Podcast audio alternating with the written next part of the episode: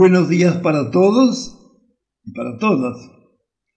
Estamos en el audio 3 del curso sobre la religión crística a la luz de las enseñanzas originales de Jesús, el Cristo.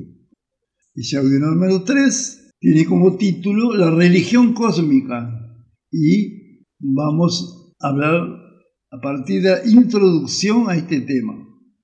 La religión cósmica corresponde a esa expresión acuñada por el mayor científico de todos los tiempos, Albert Einstein, en su libro Cómo veo el mundo, escrito en Zurich en 1953, hace 70 años. Este concepto nos intrigó durante mucho tiempo, visto que fue poco analizado después. Nada en comparación al suceso obtenido por la teoría de la relatividad y sus otras contribuciones para la física subatómica, que fueron muy importantes porque cambiaron radicalmente la concepción del mundo y por las cuales fue reverenciado. Es verdad que los trabajos científicos de Einstein son de una genialidad no superada. Sin embargo, según nuestra forma de ver las cosas, si bien ellos permitieron avances científicos y tecnológicos increíbles, resta el hecho de que su idea acerca de la religión cósmica nos parece ser aún más importante. En efecto, si bien los conocimientos científicos y tecnológicos pueden ser útiles para el progreso material de la humanidad, ellos son ambiguos, pues son apenas instrumentos. El problema está en su uso. Por ejemplo, un instrumento, digamos un cuchillo, puede ser muy útil para cortar la carne, pero también puede ser mal usado si es utilizado para matar una persona. El hecho real es que el concepto de religión cósmica de Einstein no fue profundizado, quedando mascarado por su brillante esplendor científico. Ahora es necesario rescatar toda la grandeza allí encerrada. En este texto estamos recuperando aquella expresión de Einstein y poco a poco percibiremos que su importancia es mayor que la suma de todos los conocimientos tecnológicos y científicos que el gran maestro enseñó. En realidad, la idea de religión cósmica nos da la clave para la creación de un mundo mejor, de una nueva sociedad, que llamamos de la gran utopía en un libro de nuestra autoría que lleva ese nombre. Bien, volvamos a la religión cósmica. Sobre ella Einstein nos dice muchas cosas. Vamos a ver párrafo por párrafo. Primero, podemos alcanzar la religión en su grado más elevado, raramente accesible en su pureza total. Doy a esto el nombre de religiosidad cósmica y no puedo hablar de ella con facilidad porque se trata de una noción muy nueva, algunos ejemplos de ella aparecen en los salmos de David o en algunos profetas.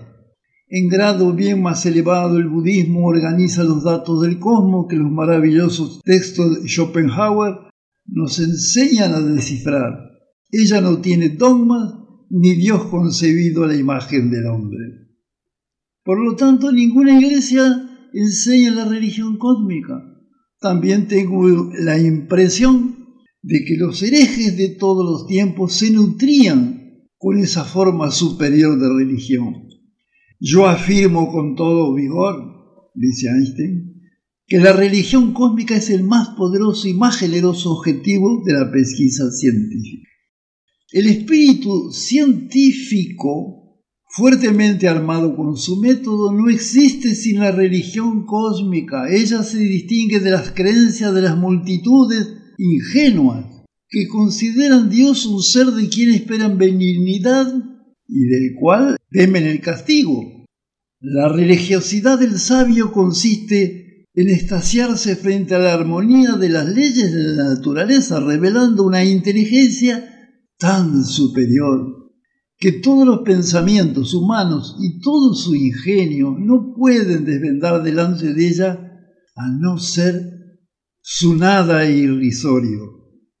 Todo esto es dicho por Einstein, no son mis palabras. Ahora voy a hacer un comentario. En momentos en que la sociedad humana se debate penosamente con el cambio climático, la contaminación ambiental, el terrorismo, especialmente económico, el consumismo exacerbado, las drogas, la injusticia y la explotación, las palabras de Einstein deben ser analizadas con mucha seriedad. El hecho es que podemos hacer maravillas con la materia física, pero ¿dónde la humanidad habrá perdido su corazón? ¿Creemos realmente que la contribución de Einstein al ofrecernos el concepto de religión cósmica merece una atención bien mayor a la que le fue dado hasta ahora? Y especialmente su profundización debe ser hecha hasta agotar todos los recursos disponibles. Después de haber realizado estudios exhaustivos y meditaciones profundas, tenemos el gran placer de presentar nuestras reflexiones sobre el asunto, que tal vez sean chocantes para los religiosos más dogmáticas, pero inspiradoras para las personas de cabeza abierta. Y quién sabe nos llevarán a repensar a muchos materialistas su visión sobre los misterios espirituales, sobre todo llevando en cuenta que la fuente de, de donde ellos emanan son del científico más reverenciado Albert Einstein y no de tiendas religiosas. Nuestra esperanza es que cada vez más y más personas comiencen a comprender que un impulso cósmico ya está en marcha y que Él será capaz, si lo encarnamos en nuestro corazón, de conducirnos a la gran utopía, o sea, la nueva sociedad que casi todos soñamos, más justa, más digna, más humana, más culta, más amorosa y más feliz.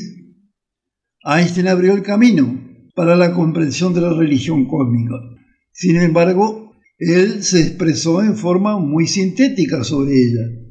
Llegó el tiempo, 60 años después, de expandir aquel concepto. Y eso es lo que haremos a continuación, abordando temas cruciales para las personas que no se conforman con respuestas estandarizadas acerca del significado y el sentido de la vida humana. Por ejemplo, ¿quién somos? ¿De dónde venimos?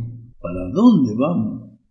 Einstein nos ofreció una luz que fue desconsiderada en el medio científico. Ya pasamos de la hora en que aquella brasa debe renacer y se transforme en un fuego que ilumine nuestros corazones. Por nuestra parte, modestamente, tentamos expandir la llama a través de estos audios. Bien, eh, en el próximo audio 4 vamos a hablar del asunto básico para seguir avanzando, que son las religiones antiguas. Obviamente no vamos a hablar de todas, no es un curso de religiones, pero nos va a ofrecer panoramas que la gente de que vive en Occidente generalmente desconoce, porque en Occidente ha prevalecido en sus diferentes modalidades, pero una religión única, que es la llamada religión cristiana. Bien, entonces un buen día para todos y para todas, y los espero en el próximo audio. Gracias y nos vemos.